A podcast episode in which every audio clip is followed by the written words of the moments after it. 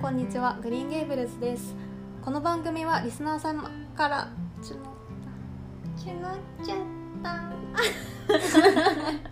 リスナー様から募ったお悩み相談やあらゆる思想やジェンダーを超えたテーマについて1996年生まれのクリエイター流星ねるくあまりが真面目に議論しお答えする番組ですはい、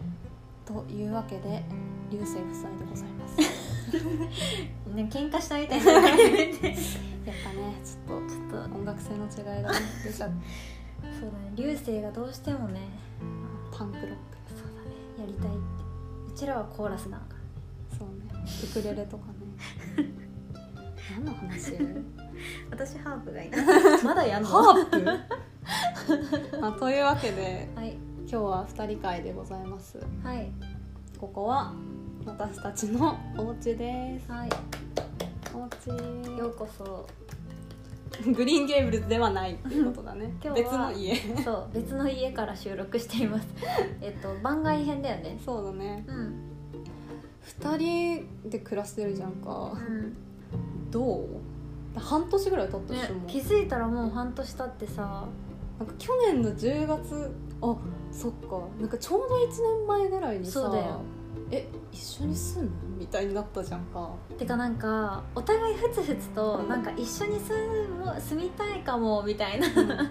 気持ちがあったのになんかなんかな思っ思ってたけどちょっとキモいかなと思って言えなかった節あるじゃ んそうなんかいや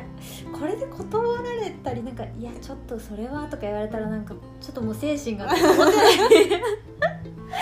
と思ってでもなんかなんでだろうねなんか成り行きだったよねねてかなんか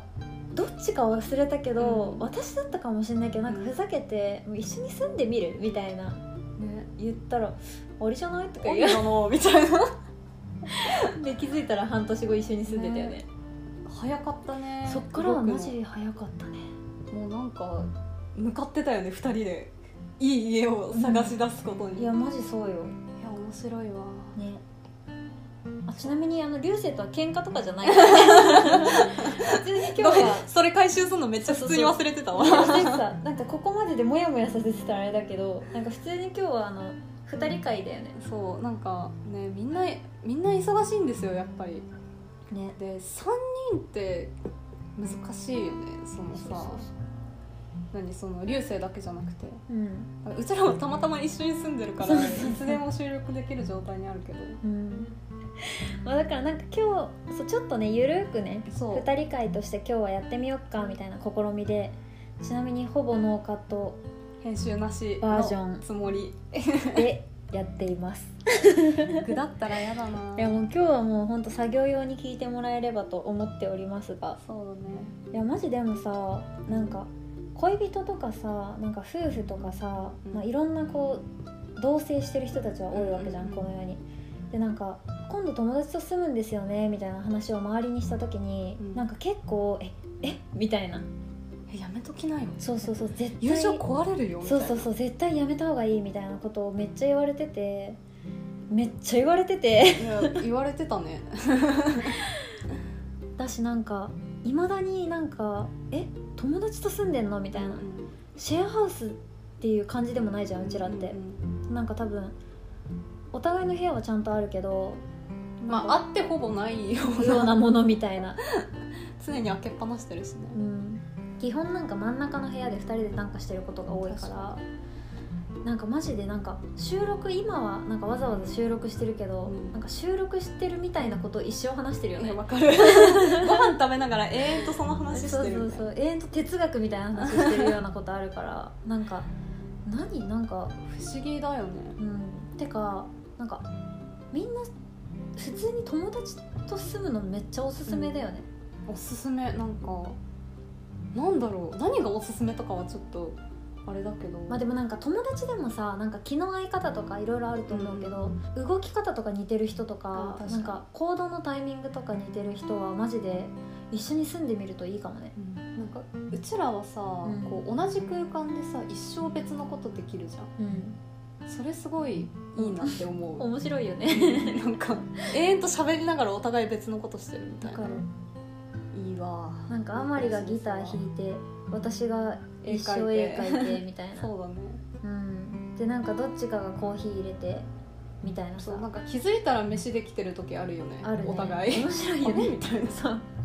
なんかマジ今日も疲れたみたいなこと言ってて気づいたら3品で きてる今日みたいなね面白かったねうんなんかさ2人わかんない1人暮らしの時はうん1人分のご飯作れるけど、うん2人暮らしになった途端さそしたら作る量間違えてんじゃんなんかうん常によくねなんか大家族みたいな山盛りの量を作っちゃう,、そね、うなんかボンクレ正月のなん かラインナップみたいなさ親戚一同集まった時みたいなねわかる田舎の親戚の飯みたいになってる時あるじゃんでもなんかやっと最近サラダの量を間違えなくなってきた回数が増えてきたみたい な保険をかきまく ってたまにやばい時あるよねそうそうそうそう確かにでもなんかなんだろうわかんないそのさ男の人と長く住んだことないから、なんかこうわかんないけど、なんかまあこう性別とか別に関係なく行動のこうタイミングとかなんか流れが似てる人はマジで楽だなって思う一緒にいてわかるなんかうちらはまあ女同士だから女同士住むのってうん女の子にはすごいおすすめだなってそう思わだなねい、なんかななんでとかはちょっとあれだけどそう行動の種類が似てるからなのかなやってかなんか理解できるとこが多いかぱもりうんうんうんなんか気づきの範囲が広いよねうん、なんかあ何々してないからしとこうとかあ掃除してないからしとこうとかそういうこと、うんとかあとなんか普通になんか狭い料理場に立ってても苦じゃないみたいあなあわかるあとなんかなんだろうな、なんかさ今日ちょっとヘアアレンジ変えてみてさ、うん、パッて洗面所から出たら「おおその髪型いいじゃん」ってなるのすごいよくない わかるなんかその化粧今日新しくないとかさ、うあとあとは逆に「えなんか今日眉毛太くない?」みたいんあなそうそう「えそう大丈夫それで出るの?」みたいなとかさ 眉毛が歩いてるみたいだよみたいなこと言われたよね 前ただなんかそういうななんて言うんだろうこ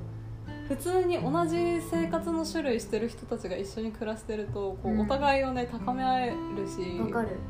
なんかダメな時もこうねフォローし合えるし、んおすすめだわって思う。でもなんかさ人間性なんだと思うんだけどさなんか傷つけようとして物言わないじゃん基本あそうねあの例えばまあ眉毛が浮いてるように見えるとかさ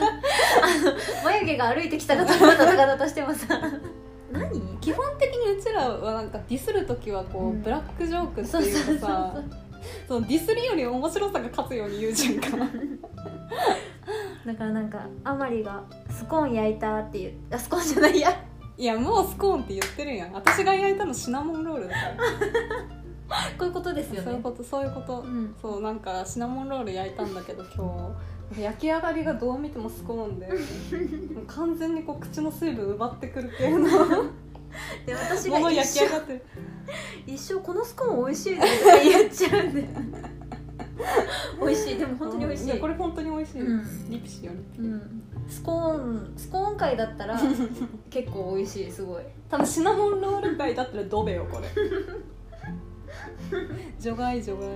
面白い、まあねそんな感じではいい暮らししてるよねい、してるねなんか精神的に、安定するうん、安定するなんかなんだろうなんか一人の時のなんかあもうこの世界に私は一人でいるしかないんだみたいなわかなるんかも うやっぱり家族もどの道他人だしさ、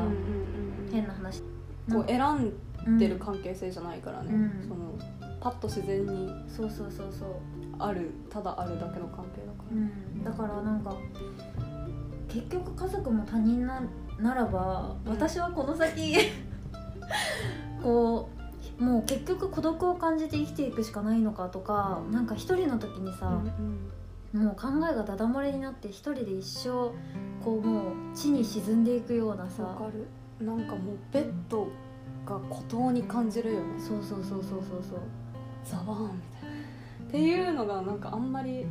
なくなったよねお互い、うんなくなったなんか結局そう波のさその嫌な波の音が聞こえてきてもさ隣か らさなんかミシン踏む音が聞こえてきたら みたいな全て打ち消されてさ朝ごはん食べるみたいなさ とかなんかそういう感じかも、物理的に人と暮らす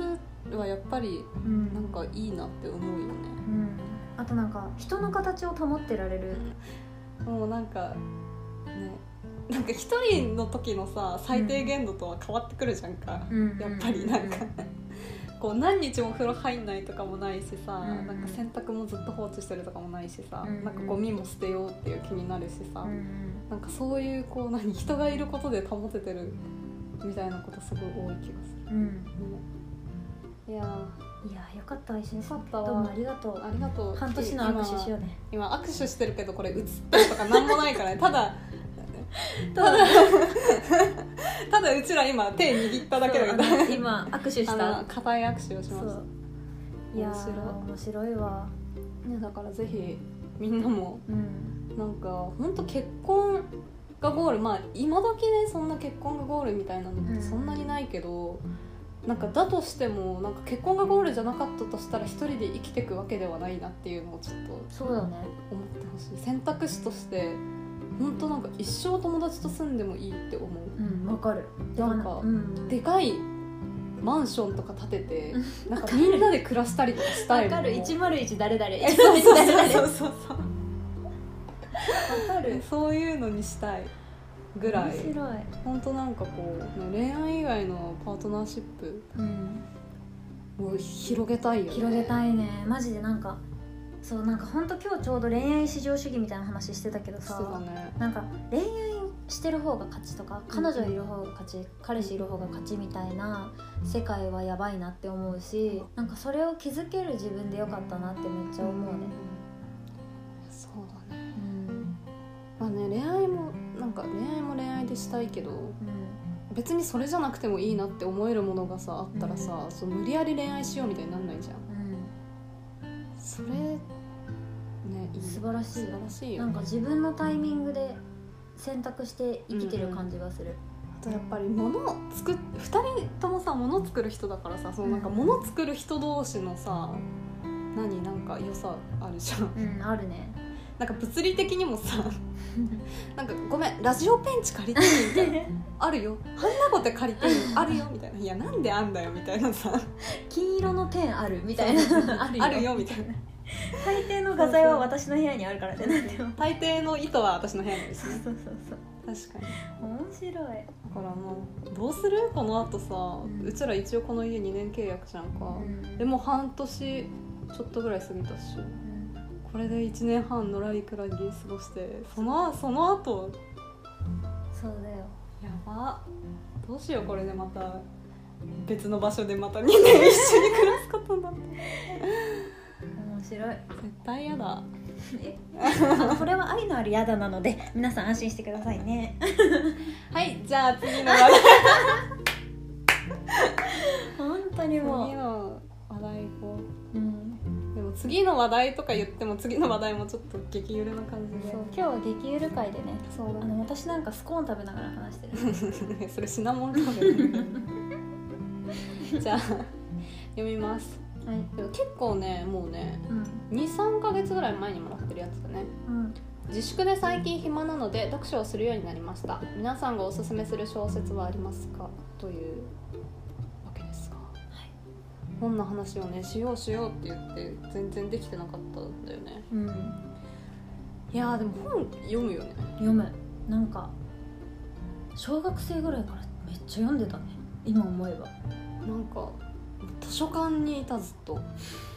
図書館が家となんか保健室登校とかじゃなくてマジで図書館に登校して た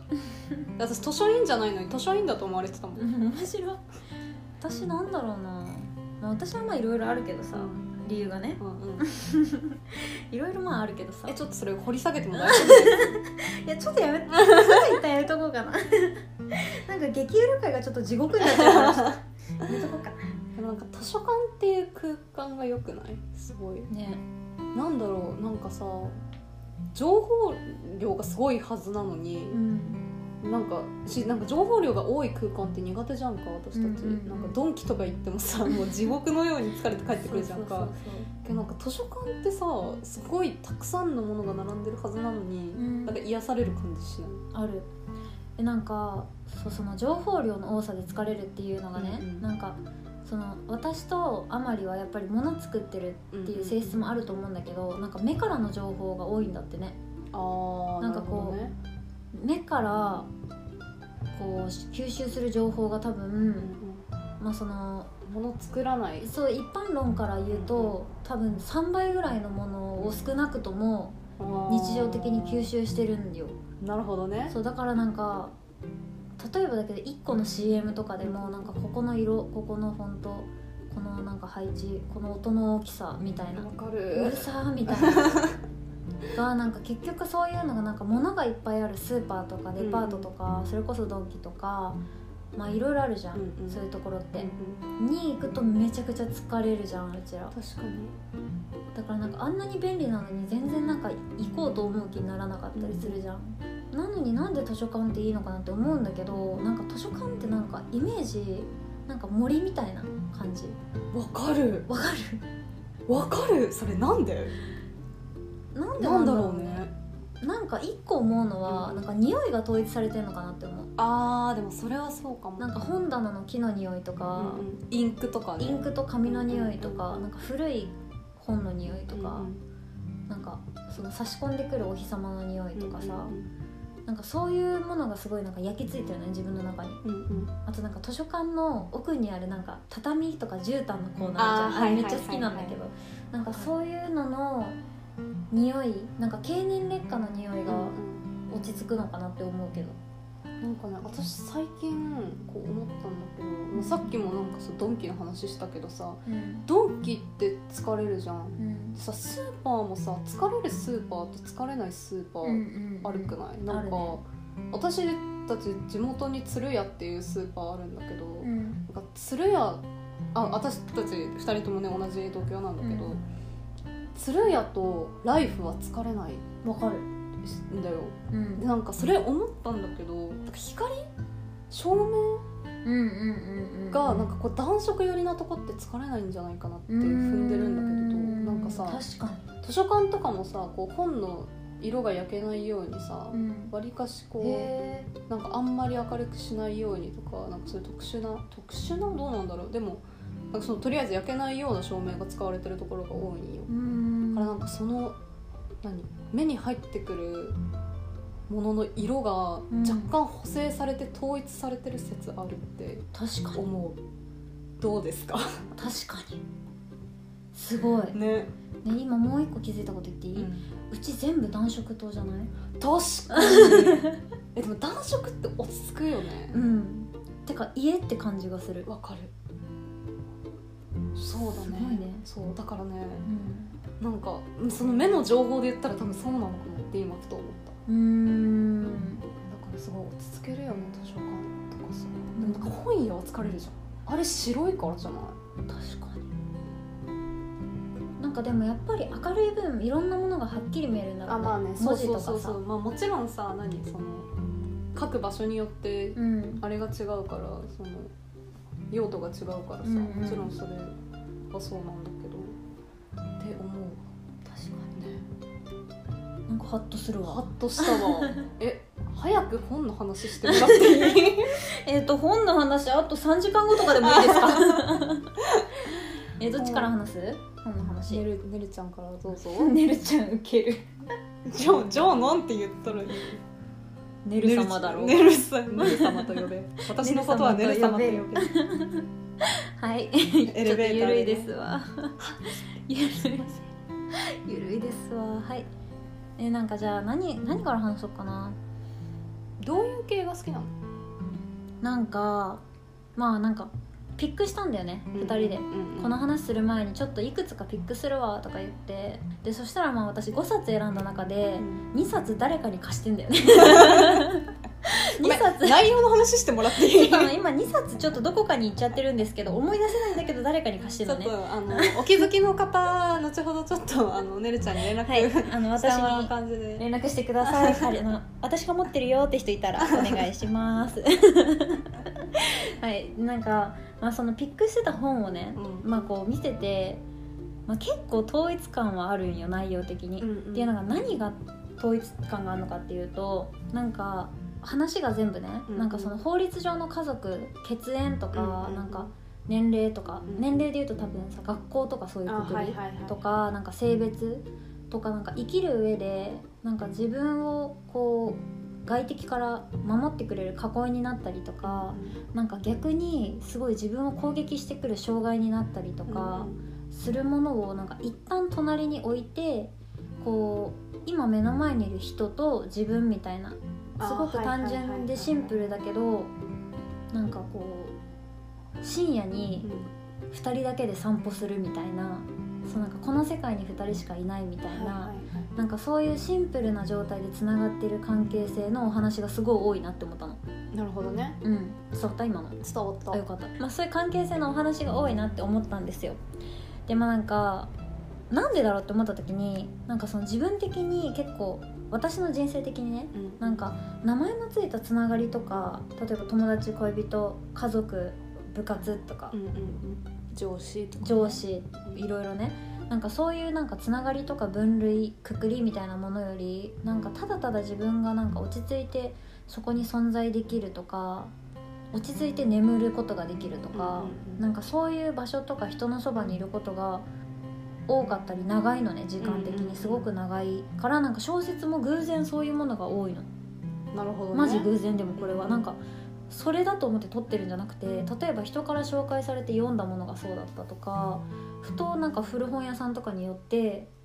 あって手に取ったものがそうだったとかがすごい多い気がしてるけどっなるほどねていうなんか不思議なピックうんの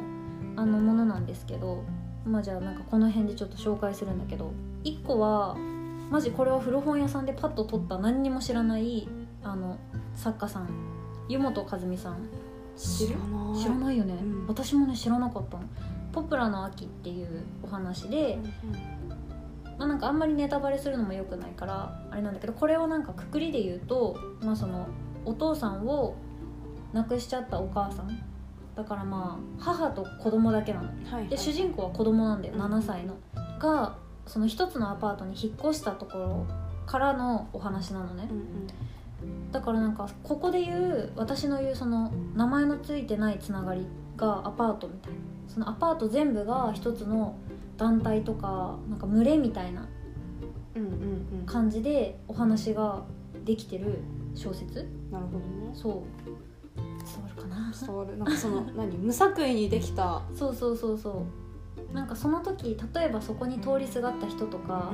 んなんか人生のタイミングが偶然合わさって交差した人たちが集まってできた群れみたいなああはいはいは感じのお話「ポプラの秋」ねまずいはいうんであとは吉本ばななさんめっちゃ好きでっていうのがなんかお母さんがうんすごいもともとファンでへえ家にめっちゃあったんだよへー吉本ばななさんの本がだからちっちゃい時からすごい読んでてそれちっちゃい時はなんか家にあるから読んでたのあでもそういう本あるよねうそうただただ家にあるから内容がわからなかったけどんうん文字がすごい好きな子供だったからずっと読んでたのねでそれをこうまあ二十、歳とか大人になるにつれてなぜかまたふと読みたくなって読んだっていうところから吉本ばななさんにすごいハマってでそこの中でおすすめしたいのが、まあ、吉本ばななさん結構いろんな代表作とか有名な作品なんだけどその中の「キッチン」っていう本と有名だね私これ読有ん名だことないでもこれ有名で結構読んだ人は多いと思う、まあ、これはなんかなんだろうなまあそのうーん主人公がこうまあ題名にもあるんだけど、ん台所が一番落ち着く場所だってうんはいはいはい言ってその、まあ、主人公の大切な人が死んじゃうのねまた最初に死ん亡くなっちゃったところから、まあ、その知らない人の家、まあ、偶然出会った人の家に転がり込んでその人の家のキッチンで眠るみたいな。うんうんうんなんかそういう不思議な始まりからこうできてる小説、うんお話なのね、まあ、ただただすごく優しくてなんか温かい中で人の死っていうものが受け入れられるよううなんうんお話、でもこれもやっぱりそうやって偶然に出会った人たちが一緒にいるお話あなのーいいねこのねキッチンは本当にいいよもうあの読んでほしいただただやっぱりその人のつながりとかが分からなくなっちゃった時とかなんか自分がもう誰とも会いたくない時とか一、人の世界にこもりたい時とかおすすめうんキッチなンんかそういうさ、うんなんていうのそのなんか無作為なつながりうんみたいな偶然のつながりみたいなのってさなんかうん結構多分その例えばセクマイ会うんとかってさ多い他のうん人より多いんじゃないかなって思うんだけどどう確かになんかうんどうぞごめんなんかさ飲みに行ったりとかしてさ、うんうんなかなかそんな知らん人に話しかける機会ってもし私がレズビアンじゃなかったらないんじゃないかなって思うのだ確かからなんかそれすごい不思議だなと思って、にうんなんかさだからさ学生の時とかにさこう友達とかと遊びに行ってでその友達と遊びに行った話を学校とかでするとまずなんか「えそのつながり何?」って言われることあー聞かれるめっちゃ多かったみ聞たかいななんかそういうさなんだろうそういうのにすごいエモーショナルな感情がある私はだかうらんでも確かにたまたまで出会ったみたいなもの変な話こうネットとかで知り合って仲良くなってとかもさ、うんうんそういう感じじゃん、うんうんうなんか本当だったら出会うはずがなかったのに自分が今このツールを使っていて相手もツールを使っていてでちょうど今日時間とタイミングがあったから一緒にご飯したとかカフェ行ったとかあるよねそうそうなんか私とかはさ結構、なんか学生の時からさ、ん夜働いてること多かったじゃんか、うんバーテンダーとかさガールズバーとかさ、ん、なんかそういうので出会った何人うん、とかもさ普段出会うはずがないっていううんか,、うんなんかそうそういうでもつながりの方が今どっちかっていうとすごいなんか今関わりがなくても、うんなんかふとした時にこう思い出したりするこうととかさ、んあるじゃんか。あるねなんかそういうのいいよねやばいなんかすごい最悪なまとめ方になっちゃった今どうしようこう500ぐらいの語彙力でやってたものが突然3みたいなみたいな感じで終わらされたなんかいいよねつってゆるいな今日今日そういう回だからいいもうそようしょうがないでもなんかなんだろう結局そういう出会いだったとしても、ん気づいたら56年うん仲いいとかなんか結そう局だねネットとかでつながってるとかはあるよねある不思議だよねなんなんかか 気持ち悪い、えうんうん ゾワゾワするまあなんかそんな感じでねうんはいで次が、えっと、8項の最後の恋人うんうんでこれはなんか結構何回も読み返しててうんう、んなんか昨日もあ の、ね、昨日も昨日もちょっと寝ようと思ったんだけどあの深夜2時私よくあのいろんなそのフォロワーの方とかに心配されるのは「あの寝てます?」って言われるので あの寝てますそうねなんかそれさネット上では寝てますって言われてるけどさ私的にはいつも「え起きてる?」って思うなんかいつも寝てないみたいな面白い違うよなんかあまりが寝た5時間後に寝てそうだねあまりが起きて外に出てくまでは寝てる から多分そう思われるんだろうね起きてない結結構構起起ききててんるんだよだよ結構起きてるでまあ昨日のねそう夜深夜2時にちょっと寝ようかなと思ったんだけどなんかなんかその寝られないようななんかこうこのまま寝ていいのかみたいな変な気持ちが起きてなんか突然あのオルゴールの音楽かけて ろうそくに火つけてあのお香を焚いて読み始めた本が「八甲の最後の恋人」ですちょっと、いちゃんと寝てもらっていい 隣の部屋で何してんのが吉本ばななさん これもでまあこれもなんかおばあちゃんが亡くなっちゃうんだよ最初に、はいはいはいまあ、自分の大切な人が亡くうなっんてその大切な人っていうのがもともとちょっとこう超能力とかを持ってるまあ本当にそういう予言の能力があった人なんだけど、まあ、その人を中心に生前ねその人中心にまあ人がさ慕って集まってくるわけ、うんうんで自然に宗教がそこに生まれちゃった家庭で育った女の子が主人公で、まあ、その超能力があったおばあちゃんに「まあ、あなたはハチインドから来たハチっていう少年の最後の恋人になるよ」っていう予言をされておばあちゃんは亡くなっちゃうでおばあちゃんが亡くなった後も主人公にはおばあちゃんの不思議な力がちょっと宿ってて、おばあちゃんあの木の下に座ってんなと かなんかいやこのおばさんおばあちゃんがなんか枕にたなんか夢に出てきたとか言ってるけどおばあちゃんあそこにいんだよなとかをずっと見てるんだよ主人公はだけどそれを言うと後を継げってなっちゃうからああなるほど、そね、うそれが嫌である日、まあ、家を飛び出して深夜のカフェみたいなところにいた時に、まあ、そのハチっていう少年と出会ううんでそこからまあハチとの不思議な同居生活が始まるっていう話なんだけど、まあ、結論から言っちゃうとハチ最後には旅立っちゃうんだよ、うん主人公の前をうん海外に行ってしまう、だけどそれを全部知ってて主人公もハチもおばあちゃんもみんな知ってる上で同居しててうん期限付きのこの同居っていうもの期限付きの恋人っていうまあ実際にあったらすごい苦しいことよ、うん期限付きっていうのは実際にあったら苦しいのかもしれないけど、まあ、それがすごくこう期限付きだからこそ今これを最高の完璧な状態にしようとかうんなるほどねうんうんうんうん期限付きだから今ここでこの人に愛を伝えておこうとか、なんかそういうものがすごく丁寧に書かれてる小説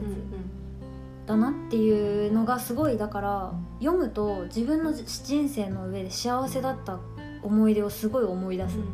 小説になっておりますこちら。なんかさ、うん何その期限付きのっていうとさ大体こうなんか例えば余命がうんうんうんとかさ、なんかそういう話って結構あるじゃんか、うんなんか携帯小説とかもさ、うんなんかさそそうう,、だねいうなんか一回そういうの流行った時期ってあるじあゃんっかた人殺しとけみたそいうなそうそう最後に人殺す時みたいな、うん途中で余命が告げられてなんかすごい、うん何こうお互いが限られた時間を大事にみたいなのってさ、結局最終的にさその死んだことでさ、うんその読み手がねなんか悲しくなるじゃんか、うんもちろんだけどなんか悲しくなるとさその悲しかった出来事でさなんかそれまでの何なんかそれまでの感情を全部無に返すというか、うんうんうんうんって思うんだけどなんうかんその死なないっていうかいなくならないそのそれぞれ別うんうんうん別に生きていくだけっていうのがさ、うんすごい重要だと思うそうだねしかもこのなんかハチのうんいいところは自分で決めて修行のためにインドに行くんだよ最後に、うんでも途中でやっぱりもう俺は行きたくないって言って、うんずっとその子のそばにいてこう子供を見たりとか働いたりするって言ったり、まあ、悔やむんよでもそれを主人公はいやいや何言ってんのみたいな感じで、まあちょっとそっけないぐらい冷たくしたりする時もあったりでも最後にはハチが心を決めてその主人公の女の子がやっぱり悲しくなっちゃってとかももちろんあるしだけどやっぱり自分で決めた人生をこうその通りになんか運命に従うような形で遂行していくことだったりとかやっぱりそのハチがいなくなった後さ誰しも喪失感は感じるわけじゃんうんうん今までその寄り添ってきたものがなくなったらさこうスペースがその分空くしそうだね物理的にも感情精神的にうもんだからすごくそれで主人公はやっぱり苦しむし悲しくなるんだけどふとした瞬間にこの空の下にハチは生きてて私みたいに誰かと接して物を食べて生きてるんだって思えるところで終わるのうんね、うんうんでそれでパッと世界が明るくなって終わるのああなるほどねなんそか読もうかなこれすごくいいよしかもそれまでずっとこの主人公の世界は色がついてなかったって表現してるの鉢だけ色がついてたって言ってるのに最後は世界に色がつくかあーなるほどらねこうその時自分がいた世界以上のものうんうんを知る時のさ感情ってわかるなんか難しいんだけどなんかこう私すごいこれにさ似た感情とかさ、うん似た経験をさまあいろんな節節うんう々ん人生のね、いろんなところでしてきてたからまあこう自分が今まで AB しか知らなかったのに、うん実は A から G ぐらいまであったみたいあーななるほどね広がり方、だからなんか、あこんなに世界って広かったんだみたいなことが、気づきがねそうでおばあちゃんは分かってたんだみたいなああそうなるほどでこねれも結局そのハチと主人公のうんうんこの偶然の一致の出会いと不思議な同居関係だったりとか、それだけじゃなくてそのおばあちゃんを慕って集まった宗教の人たちが最終的にやっぱりその宗教崩れみたいになっていくわけよ、うんうんうんうんなんかもうおかしい変なその演説をし始めたりとか、はいはいはいカルトっぽくなってそうそうそうそううそうで結局そのおばあちゃんの後を継いだお母さんもそのカルトっぽさにもう嫌気がさしうてんうん辞めちゃったりとかうんまあいろいろあるんだけどそのその偶然が一致して集まった人たちがこういい結果になったり悪い結果になったりとうかんうんうんいろんな流れが入ってるお話だからすごく好うんき ちょっと私この後大丈夫かな でもなんかそういうさ何日常をもう手垢がついた表現だけどその日常を切り取ったみたいな、うでそんのお話を読むっていうよりは、うんそのなんか他人の生活を見るうんみたいな本ってすごいいいなって思う私も、うんうん起承転結はもちろんあるんだけどなん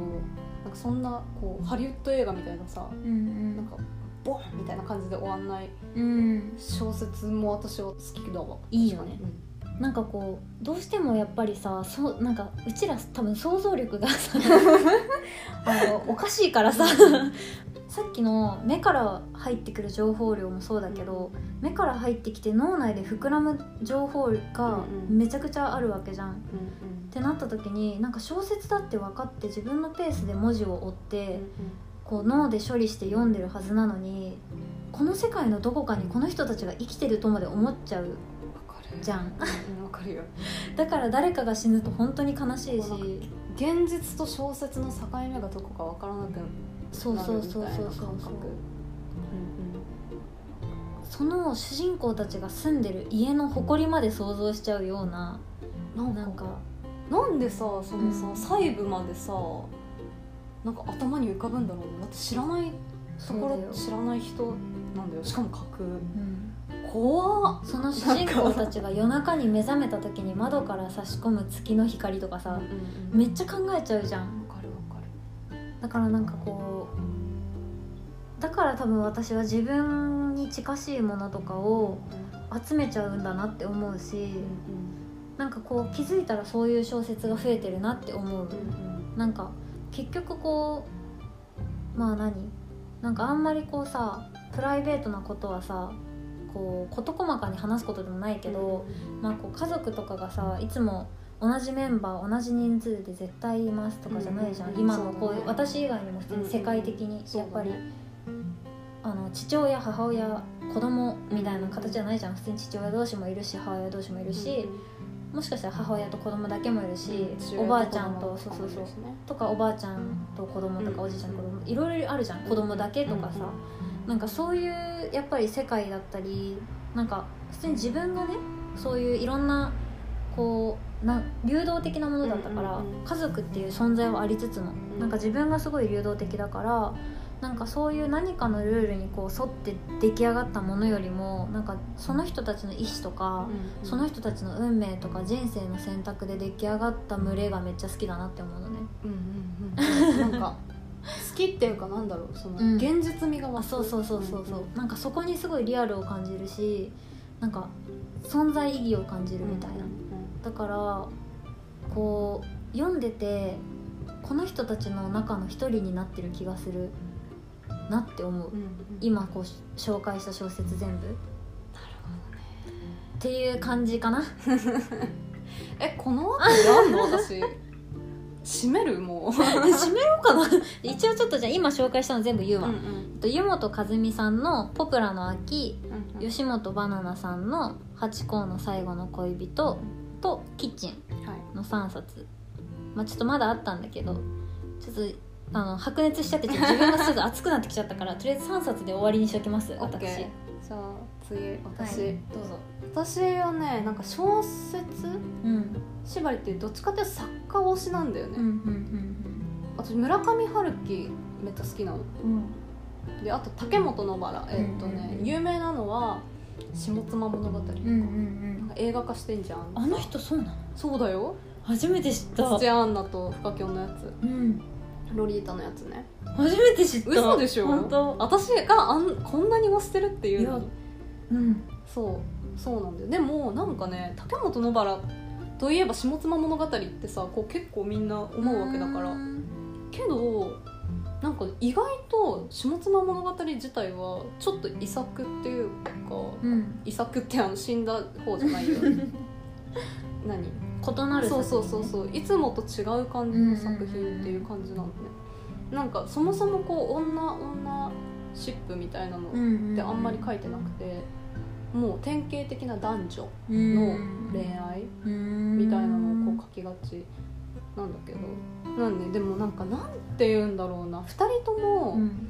なんか詩を読んでるみたいな感じ、うんうんだからこう内容がすごい面白いとかっていうよりはその文章を味わうのが楽しいみたいな。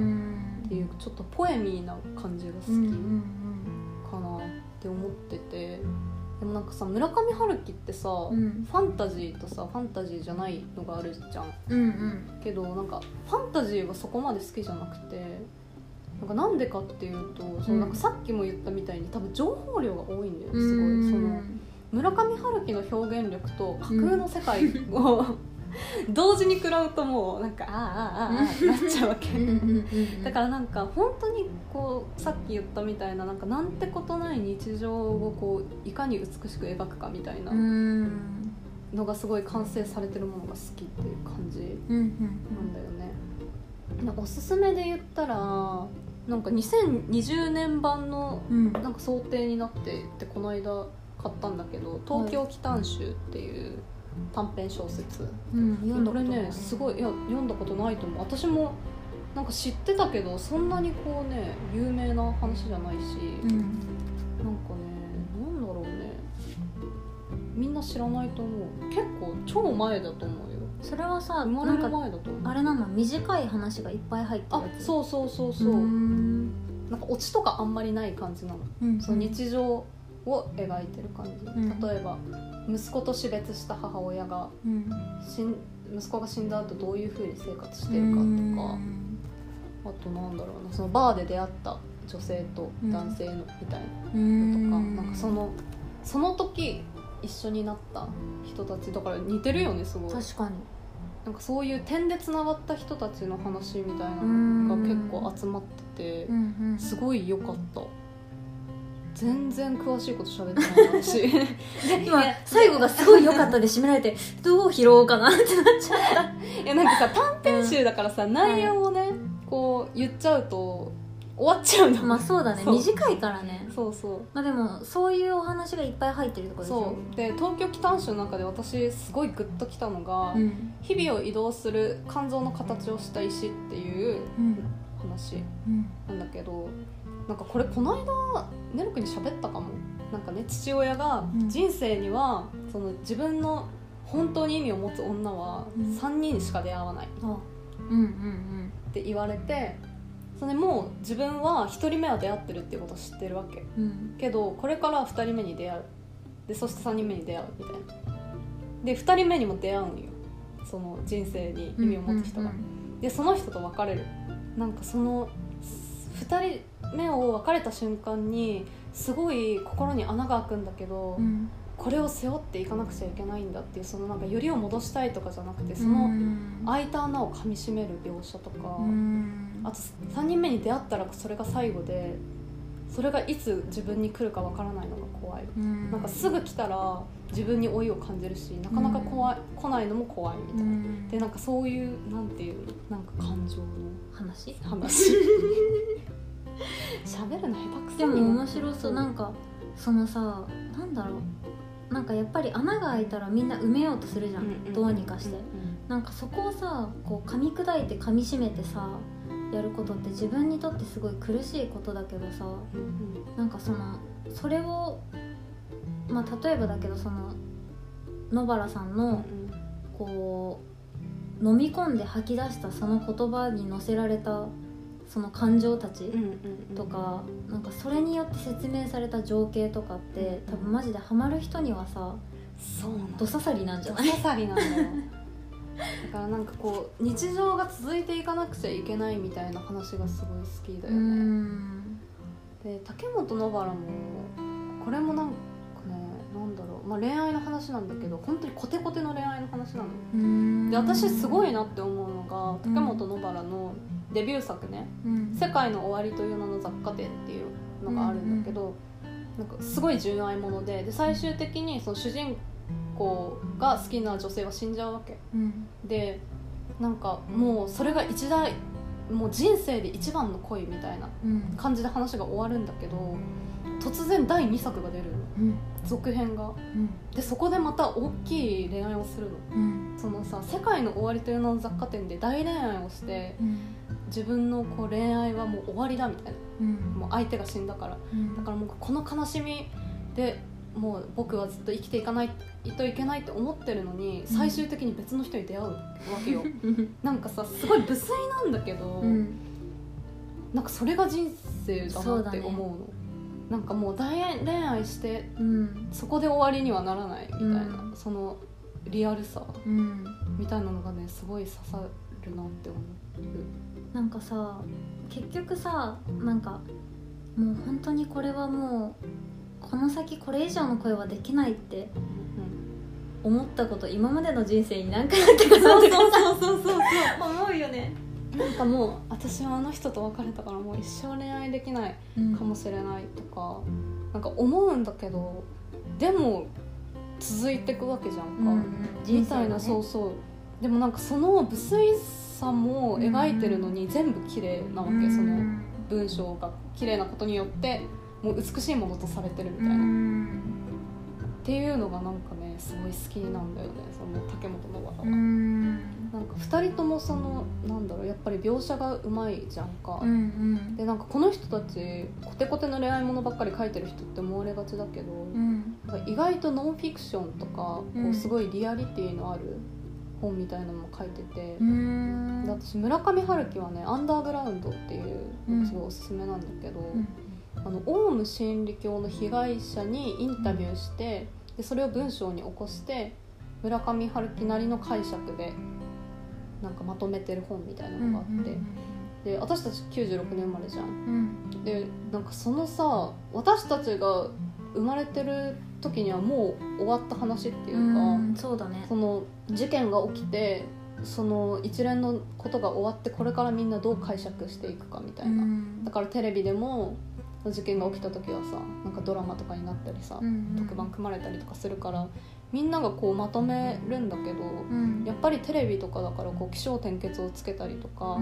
善悪をつけたりとか、うんそういうのがあるけどでもなんか生まれ私たちが生まれる前はさ普通にこう教祖がテレビに出てたりとか、うんバラエティ番組に出てたりとかさ普通に日常にあったわけじゃんか、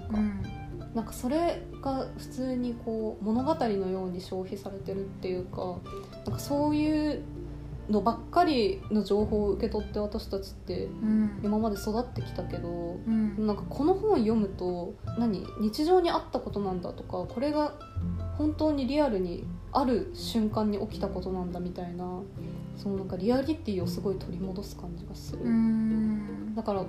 さっきも言ったけどこう読んでることでさ自分がそこにいるみたいな感覚になるってあるじゃんか私たちって、あなんか本当にそういう感じなの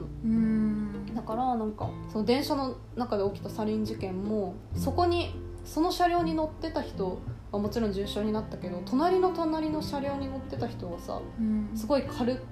くて、うんそのまま会社に行ったりとかしてなんかずっとなんか具合悪いなみたいなちょっと調子悪いなみたいな人とかももちろんいたわうんけじゃんかそうだよそのね死んだとかさ、うん何すごく重傷になったっていう人たちだけじゃなくて、うんうんなんか本当にだから重傷になった人にも聞いてるしうんなんか重症になってない人にも聞いてるし、うんたまたまその電車に乗らなかった人にも聞いてるうんし、そのオウム真理教に入ってた下っ端だった人とかにも聞いてるわけ、うんだからなんかその全体像みたいなのがすごいはっきり見えるなんか脚色なく見えるみたいななんかそういうのがねすごいなんだろう面白いっていうか、うんなんか村上春樹の表現力だからこそ人に伝えられてるうんななんっかて思って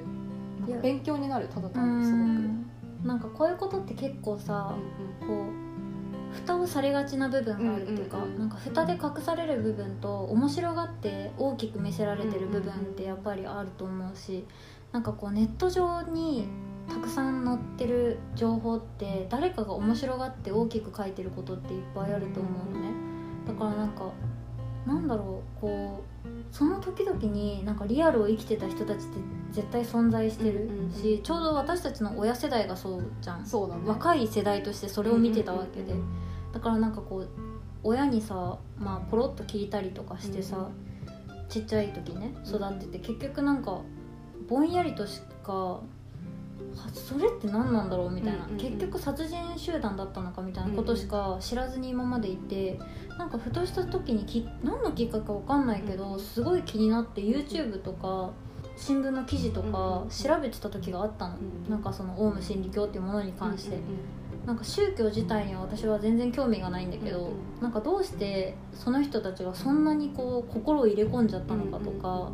なんか実際どういうことがされてたのかとかを、まあ、見てたら、まあ、いろんなその何こうしたら神に近づけるとかさ、うんうんこうしたらあなたは救われるっていう独特なその世界観がそこにはあったわけでやっぱりそこにも正義はその人たちうんなりのね、うんうん正義があったわけででこうその実際の教祖じゃなくて教祖の娘うんうんの本とかも今出てるじゃん。で教祖の娘がどういう人生をたどってきたかとか,、うんなんかどういうふうに信者たちに接しられ接せられてたかとかも話されてたの。うんだからなんかすごくこう生きてたんだなそこにって思うあーし今も生きてるんだなって思ううん。うんなんかそう思うことって重要だよね、うなんかフィクションのように扱われてることその日常でさ、うんうんなんか実際にあったんだけどフィクションのように扱われてることを、うんうんなんか自分の中に取り戻すっていうかリアリティをちゃんと持つことうんってなんかすごい重要だなって思うんだけどうん竹本野原もね村上春樹の「アンダーグラウンド」じゃないけど、うんなんかそういう感じの本も書いててでんうん私的にはすごい衝撃作だったんだけどうん「通り魔」っていう本があるの。うんうんでなんかちょっとだけ障害があるその、なんて言うんだろうななんかかん ASD 的な感じ高機能自閉みたいなあーなんかああいう系のその障害を持ってる男の子が、うんこうどんどん何学校を辞める羽目になったりとかその何障害があることでうん勉強についていけなくて学校を辞める羽目になったりとか、うんこうバイトでコミュニケーションが取れなくて辞める羽目になったりとか、うんって言ってなんかこうどんどん親とうまくいかなくなって家出するとかそう,、うんそうやってなんかどんどん人生を転落していって、うん最後通り魔になるまでのうんその道のりっていううかんストーリーを書いてる本があるんだけど、うんなんかねこれもこうさ私たちはさよくテレビとかで殺人事件が起きたら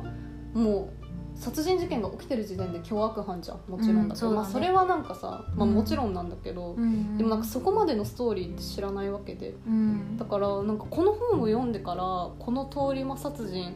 について考えるとなんか誰が悪かったんだろうみたいな気持ちにさせられるうんのね、なんかからなんだろうなんかこれもすごい表現力だなって思う、うんうんからそのなんか普段こう美しい恋愛ものとかなんかポエミーなものを書いてる人たちの文章力で、うんうんこう真面目っていうか問題提起的なものを書いてる作品、がすごいなんか面白いっていうよりはなんか衝撃うんうんかうんなからすごいおすすめです。なんかこうさ結局ニュースとかもそうだけど、うんなんか奥に書いてる人がいるわけじゃんニュースだって、そうね原稿を書いてる人とか、その実際起きた事象をまとめてる人とか、まあ感情とか全部抜きにしてねなんかこういうところで刃物を買ってうんうん何時何分どこどこにいて、はいはいはい何時何分事件が起きたとか、うんまあ警察とかもそうだけどなんかこうそれをさやっぱり事細かにみんなに伝える時間はないにしてもやっぱりこう伝える人の感情とか気持ちは少しばかりは入るわけでそこにねだからこう凶悪犯として伝えることって簡単だけどなんかそこに対して問題提起するのってなんか新しいというかなんていそうのうだね。そんなにないじゃ、うんんやっぱりできる人が少ないとうもん。言えるそけうど、だね。なんかそう思うと結構さっきまあネタバレになっちゃうからあんまり言わないけどあまりからその話をポロって聞いた時に私はかなり衝撃だったし、やっぱりさっきのその私たちが言ってた目から入った耳から入った情報が脳で何倍にも膨れ上がうんうるんうん。が起きたし、ショックだよね。すごいリアルを感じるとさ余計さ、そうじゃない。うんどこかで起きてるかもしれないことみたいなのって。うんいやどこかで起きるかもしれないし誰か起こすかもしれないしね、うんうんいやーそんな感じですかね。じゃあまとめるね。うん私がおすすめする本ははいなんかいっぱいになっちゃったなどうしようかないいんじゃないじゃあ村上春樹の「東京奇譚集はい」の中のはいなんだっけ三人の女の話はいそう3人の女の話ね日々移動する膵臓の違う肝臓の形をした石日々移動する肝臓の形をした石っていう本はいとあと「アンダーグラウンドオウム真理教」の話ねはいあとは竹本野原のこれはね連続で読んでほしい「世界の終わりという名の雑貨店」で大恋愛をしたのにまた次に大恋愛をする続編の「ツインズはい」あとはそのアンダーグラウンドと同じ系統の「通り魔はい」これぜひ皆さん読んでみてください私ももいやなんか重くなっちゃったねなんかさうちらそうじゃない なんかさ気づいたらなんだろうこうなんか重いっていうかうなんか哲学そう的そうなそう話そとうかなんか感情を深掘りするみたいなそうなんだよね話になりがちでなんかこうふうってなっちゃうんだけどじゃあなんか明るめな話っす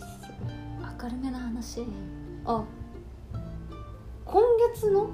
今今月か今月の「カーサブルータス」読み読みましたあのそうですね家の床に落ちてましたい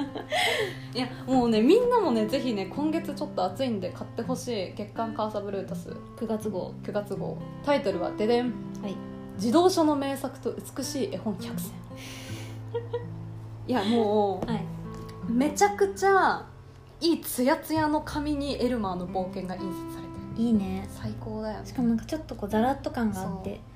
エルマーたちをツルツルなのがいいねそうそうなんですようんでこれしかも開くとまたエルマーなんあですよ可愛いね本当に可愛いうんなんかさエルマーの冒険ってさ、うん色味めちゃくちゃ可愛くない可愛い挿絵もすげえ可愛いしなんかさ原色同士なのにこのうるさくなさはすごいよねそうなんか優しいよねうんなんか自動書とか絵本ってそうじゃないうんなんかうるさいのに優しいうんいやーでも本当にねなんかね中身とかもさ2人でさそうそうそうそ深う夜にキャーキャー言いながら読んだじゃんかそうそうそうそうもうねめっちゃ懐かしくなると思うしなんか新しいのも読んでみたいなって思うの出てくると思う、うんだしなんかここに載ってなくてもちっちゃい時になんか図書館で読んだ本とかなんか家にあって落書きしちゃってた本とか、うんめっちゃ思い出したよねいやーこれやばいよね、うんもうルドルフといっぱいあって なこれなんかさ NHK でさうんなかったっけなんあかった連連載してるやあつったあったとかあのガマくんとカエルくんの2人は友達とか、懐かしいこれ本当に色彩計画天才なんじゃないかなって思う私これでさ「親愛なる」が「ディアだって知ったもんあ「ディアと「フロムあそうだね、うんそうかもこれ色使いめちゃくちゃ可愛いふと思ったんだけどさ、うんこのガマくんとカエルくんさ、うん、あのゲイっあそうそうそうそうていう話あるよねあるそうなのでもなんかこれもさなんかなんていうのこうゲイゲイですゲイだから一緒にいますみたいなじゃないじゃん、うんうんうん、こうお互いが好きだから一緒にいるみたいなさ、うんうんこの優しくてさなんかなんか2人でいる世界が大好きなうんうんうん関係性うん、そうだからなんか別にガマくんとカエルくんがこうカップルとかそういうことではきっとないうんじゃんうんかまあカップルかもしれないけどなんか特にそれをさこう重要視してないっていうか、なんかまあそういうそういう何こう作品の定義の仕方ってまあ諸説あるけどもちろん,、うんこううん何なんか透明化してるからきちんとこう私たちはレズビアンですみたいなレズビアン同士のカップルのお話ですっていうふうに言うべきだっていう意見もあるし、うんなんかこれはもう日常として溶け込んでることだから特にうん、言及するべきことでもないっていうねまあなんかそれはねもちろん人の捉え方にもよるけど、んでもガマくんとカエルくんってすごいいい例ですよねそうだねもしかしたら名探今絶対言うと思ってるでし ょもしかしたら名探偵もうやばいね全シリーズ制覇してましたからこれは私いやえー謎謎ライオーン謎の空ライオンやばいね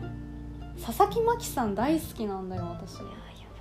なんかねうん「魔女の缶詰」とか知ってる知らない、それも佐々木真希さんだったなんかこういうちょっとさ、ん、なんだろう怖いものが滑稽に見える感じのうんってめっちゃ好き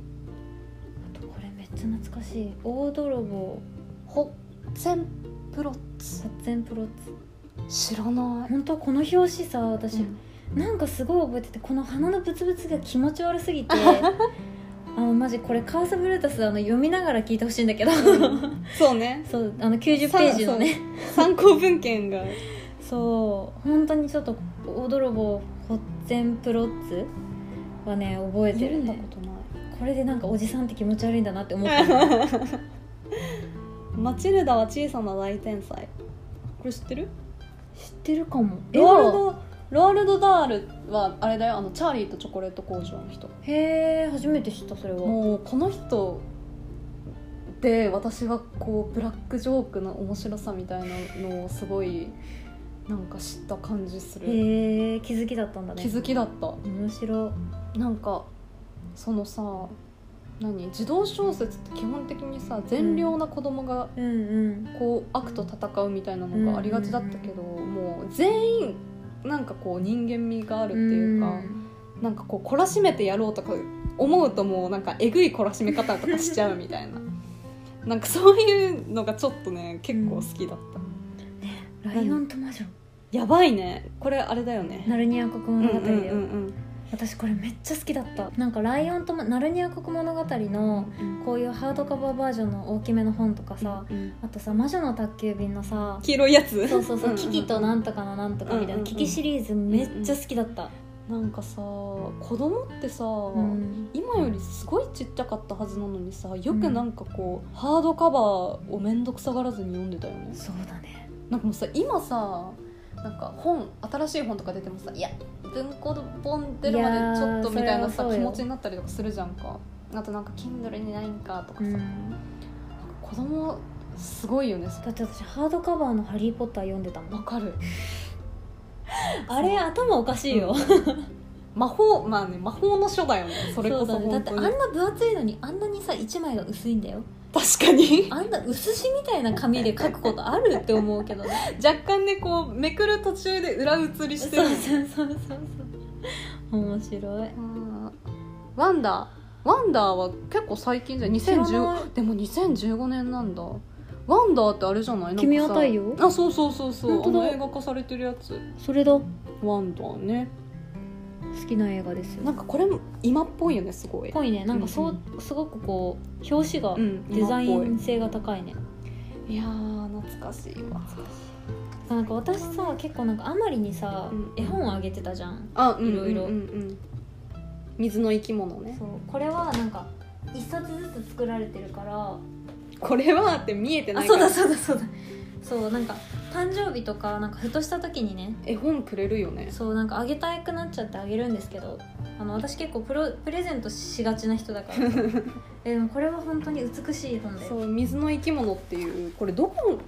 の本だっけ、インドインドかそう一個一個手作り手で刷作りられててで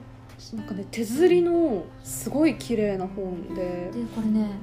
色が違うんだよ本によって知ってた知らなかったこれ色違うのだからなんかこうこの本では例えばまあなんだろうこの本ではオレンジ色の魚も、うんうん違う本では青だったりとかうえー、面白いだからあげたのなんでそういうの言ってくれない のなんて言われたかもしれんけどな面白いよね、本当に素敵だよね水の生き物すごいね大きめの本だけどちょっとみんなも調べてみてくださいもしねあの本屋さんとかにあったらちらっと見てもらえたうら、んうんあのそうあまりの思ってるのとは色が違うんだなって思ってみたらちょっと面白いそうだよ一個一個ね面白いですよねこれあのシリアルナンバーが入ってるって書いてあったから買ったんだけどどこに入ってたか分かんない わかんないんだけど私も分かんないんだよねどこがに入ってるらしいちょ後で探そう後で探そうかいやーでも児童小説児童小うん、なんか児童書っ自動書てよくないすごいなん今読むとうんこうなんか大人に求められてるものが何も入ってなくていいなってそうだねこんなに美しかったんだってあ思うそうそうそうそうなんか例えばさうん普通の小説ってさ、うんなんかショーとかに入るのとかも大体こう決まってるうんこう流れみたいなのがあってさ、うんなんか絶対に性描写が入るとかさ、うん恋愛が入るとかさ、誰かが死ぬとかねそうそうそうそうなんかそれが全く起きてなくても物語として完結するしそれが子どもの想像力を育てると思うと、んめっちゃすごいよでしかも何十年も時を超えてさね。ね頭の片隅に残っててさそうだよなんかうちらとか絶対こう作品の中にさ、うんこう植え込まれてる自動書ってあると思わないいやあると思うよねうんなんかどうしてもこう思い出すあの時の挿絵とかさ、うんうんあるもんねうんなんか好きなのあった昔えなんかね前この「カーサブルータス」あまりと読んでる時にも話してたけど、あの大きいものの好きな王様ああは大きなものかな、うんうん大きなものか大きいものかなんだけど、うんうんまあとりあえず大きいものが本当にすごく好きな王様がいてもう自分はすごいちっちゃいんだよみんな人間すっごいちっちゃいのにもう人間よりもう500倍も何百倍も大きいものばかり欲しがる王様がいてでやっぱりその王様が住むお城とか自転車とかなんか全部大きいの馬車とかでもちっちゃいんだよ王様すっごいこう豆 みたいな書かれ方してんだけどで結局すごくなんか大きなお花を咲かせたいって言って、大きな植木鉢を用意しろって言ってすごい大きな植木鉢を用意させるのに結局咲くのはちいちゃなチューリップみたいなののその大きい植木鉢の中にちっちゃく咲くチューリップを大きな植木鉢にはしごをかけた王様が見てるっていう かわ挿い絵いがすごい頭に残ってる。私なんだろうな阿波直子さんって知ってるしょうもないなんかねそんなに有名じゃないのかなでも多分、絶対どの図書館にも自動書コーナーにはあると思うんだけへーどでももうねなくなってて、うん多分私が小学生の時もすでになくなってたのかなわかんないけど、なんかこうそれもね起承転結があんまりない話なの、すごい静かな話で、うん静かだけどファンタジーなの例えば友達が持ってるすごいおはじきの中にね綺麗な星の柄が入ってるおはじきがあって、うんなんかそれをふと知った表紙に取っちゃうのうんでそれをずっと持っててどうしたらいいかわからないうんでそれをなんか柳の下に埋めるんだけど、時間が経ってそこを見たらその綺麗な星の形のお花が咲いてるみたいななんかそういう話をうん永遠とこう短編で書いてる人がいてすっごいねなんかもう今の自分の世界観を完全に作ってる感じすごいなんか今想像が膨らんじゃったそうなんかねあの挿絵とかそんなにないんだけど、うん想像が膨らむ人なのめちゃくちゃこれをいろんな人が絵にしたらどうなるんだろうって思う面白いねすごい面白い阿波直子さんはねメモみしとんこなそうメモして なんかみんなそうなのなんだろう描写がすごいのか、ううんなんかその世界観の設定がすごいのかわかんないけど、うんでもなんかすごいワクワクさせるし子供たちがうね、んしなんかその内容がうるさくないとか、うんその内容に大きい変化がないからこそ、なんかそこに食いつかないで子供がただ想像だけをするその世界を想像するような本がすごい多い、うん私が好きなのは「星のおはじき」と「うさぎ屋の秘密」っていうう本,、ん本っていうかお話ででうさぎ屋の秘密はなんかすっごいダラダラしてるうん主婦のママがいて、うんママなのかな奥さんがいてうん料理とかが全然できないの、うんで料理できないし家事もできないし、うんもう本当何もできないみたいなうんでなんかある日そのうさぎ屋ってういうん料理をね、うん提供してくれるのを契約するのうんでそのうさぎが作る料理がめちゃくちゃ美味しい、うんうんでめちゃくちゃ美味しくてなんか今までは本当に料理とかしなかったからガリガリだったんだけど、うんその自分も旦那もうんその美味しい料理を食べるから、うんどんどんこう健康になってうんで生活に活力が湧いてう、んなんか生活をどんどん立て直していくんだけど、うんそのうさぎ屋の料金がねどんどん上がってくんようんで払えなくなるのうんで払えなくなったらどうするかっていうとうさぎ屋で何が起こってるかを見に行くうんってなってそのうさぎ屋がその料理をしてるところに潜入するんだけど、うんその見たことのないスパイスがたくさん並んでる で それを最終的に夫婦で全部かっさらって2人ともめちゃくちゃ料理の勉強をしてうさぎ屋がいなくなってもその料理ができるようになるっなるほどていうなんか今すごいホラーなのかと思ってえすごい違う怖かっ違たう途中までなんかねでもこれもね描写がすごいなんか面白いねそうとかなんか何こうふ普通じゃない感じ、うんちょっと拍子抜けするとか、カスタルームかいみたいそな、うね、そうそうそうあこんな感じなんだみたいうなんのがね多いなんか今かっさらったその袋から胡椒がポロンってこぼれるそうとそうころまでそう想そう像そうしたわなんかだから子供が読んだら本当に爆発するんじゃないかないや想像本力当だねいやなんかやっぱね世界観がいい本っていいよねいいね天直子さんおすすめありがとでハードカバーなんだけど、んその作品集みたいな多分亡くなってから出したのが全7冊ぐらいあってすげえ分厚いんだけうどんその短編がねずらって入ってるやつがあってう、うん、ちょっと欲しいんだよね 買おうかなってずっと迷ってんだよねじゃあ後ほど相談ということで、ちょっと置き場がね 全7冊の厚い本ちょっと置き場がそうねもううち結構本棚パンパンだからね水の生き物どかさないといけないちょっとやめてもら っていいです飾かってるやつどかさないといけなくなるかないやー自動書もねいいね奥が深いね奥が深いよ一生喋れちゃうよこれどうする一生喋れちゃうけど今どれぐらい言ってる1時間ぐらいいけ喋るるんだけど怖っじゃあ皆さんそういうわ けで待ってあの締め方急に雑じゃんなんかこう小説とかってまあもうさうちらさもう紹介しきれないじゃんうん変な話言えば星の王子様とかだって言いたいいやし一生語れる、そうだようん私もうさなんか一つの星ごとで語れる語 れるよちょっと語りだしたらあの止まらないんで止めてもらって だからなんかその時に読んでた自分の例えばまあ十何歳うん例えば夕方図書館うんうんとか友達と喧嘩したとかいじめられたとかさいろいろうあんる5わけ時じゃのん鐘が鳴ったとかねそうそうそうそうなんか鳥が鳴いててとか空そ狙いうのそうランドセルが重くてとかさ、うなんかそういう記憶が付随してさ、こう自分の中でのさ一冊的なものがさうん本はたくさんあるんだけどなんかそこの本にプラスで自分の感情が入り込んで新しいまた別の一冊になるみたいなものがあるわけじゃうん、んたくさん本を読んでうるんと、なんかその経験って何歳になってもできるものだしなんかしてみたらすごく面白いものそうだねだからまあなんか読んでみたことよなんかちょっとでも気になったなみたいなものがあったら嬉しいなって思うし、もうねこれ後でさ紹介まとめて紹介しよっか、いいかもねどっでねうん、じゃあどこどこかしらでうん、まあツイート作とかで品もとねねできるし作者の名前とかねうん載せてみようかなうんねいやーなんか質問にさなんかその小説どんな小説が好きですかとかどんなジャンルが好きですかみたいな質問くれてる人結構いたじゃ、うん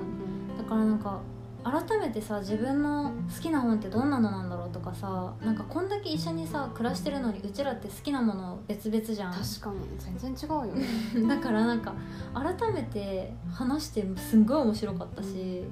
これ本当になんか何自分自身の財産だなって思うんう、うんなんかさしかもさ好きな本って並べてみるとさ、うんなんかその人間がわかるよねね、なんとなく人となりが分かるような、うんなんかその人を作り上げてきた一部なこ一部じゃん、うんこれってだからやっぱりなんか面白いなんかアキネーターみたいアキネーターわかるわかるよさあその何かをさうんどんどんどんどんピックしていくとさいつの間にか自分にたどり着くみたいうんなうんうんうん感じに思ったその本本によって、うんあれちなみにネルクでも知ってるマジ ネルク出んうのんえちょっとすごい面白面白いよねいめっちゃ面白いじゃん誰だ情報提供えー、やば い許さんぞっていいな嫌だろえいやちょっと私私もこれからあのアキネーターに出てくるっていうことも目指してちょっと活動しようと嫌思うじゃないいや別に嫌じゃないようんいや嫌だろって今言っちゃったけうどん別に嫌じゃないけど面白いいねや面白いちょっと出るんかいって後でやろうかな その人はもしかして一緒に暮らしてるって はいみたいなはいみたいな ね部屋に引きこもって3日ぐらい出てこないはい、はいみたいいやそれ情報提供絶対私やんなかと思ったら夜中に突然ローストビーフ作ってるはい、はいみたいな面面白い白いわもうそしたらもう方向性の違いで解散です あー面白あーい面白いもう話飛び飛びだってなんか本当ただまよにはねこういうのもねそうだいいねちょっと、うん今度流星が来た時もやろうやりたいね3時間だろうななんかこういうちょっとなんか作業用みたいな感じもまたね楽しいねうん話してるこっちは楽しいけど聞いてるそっちはもしかしたら一苦労かもしれないけ どね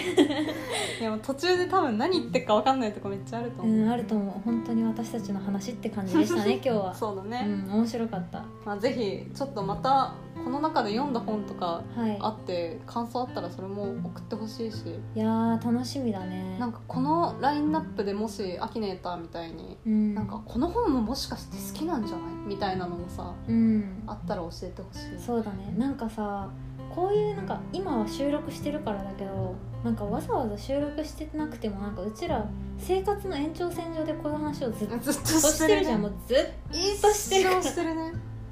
なんかずっとしてるからなんかこうこの本すごい面白かったとうんかう、んそれこそこの前のラジオの感想とかくれた日日には本当に聞いてる人いるんだみたいわかるな 本当にこれ外に配信してるんだって思っちゃう時あるよねいやもちろんさ言葉は選んでるんだよ、うんなんかこう外に出すものだからやっぱり傷つけたくないし人をね、何かしらの自分の無意識下で傷つけたくないとかいろいろ考えて言葉を選んでるけど本当にこれ発信されてんだとか思う時私今でもうさぎ屋の秘密の話した時奥さんと旦那って言ったのちょっとグッ来ててなってるかかららじごゃめあんなそれをさいと思っ今てちょっと訂正と謝罪そでれはねごめんなさいちょっと夫婦は平等なん で男女も平等なんでそうだね奥も何もねえよっていうそうね奥も旦那もないっていうことだけはじゃあちょっと言わせていただいて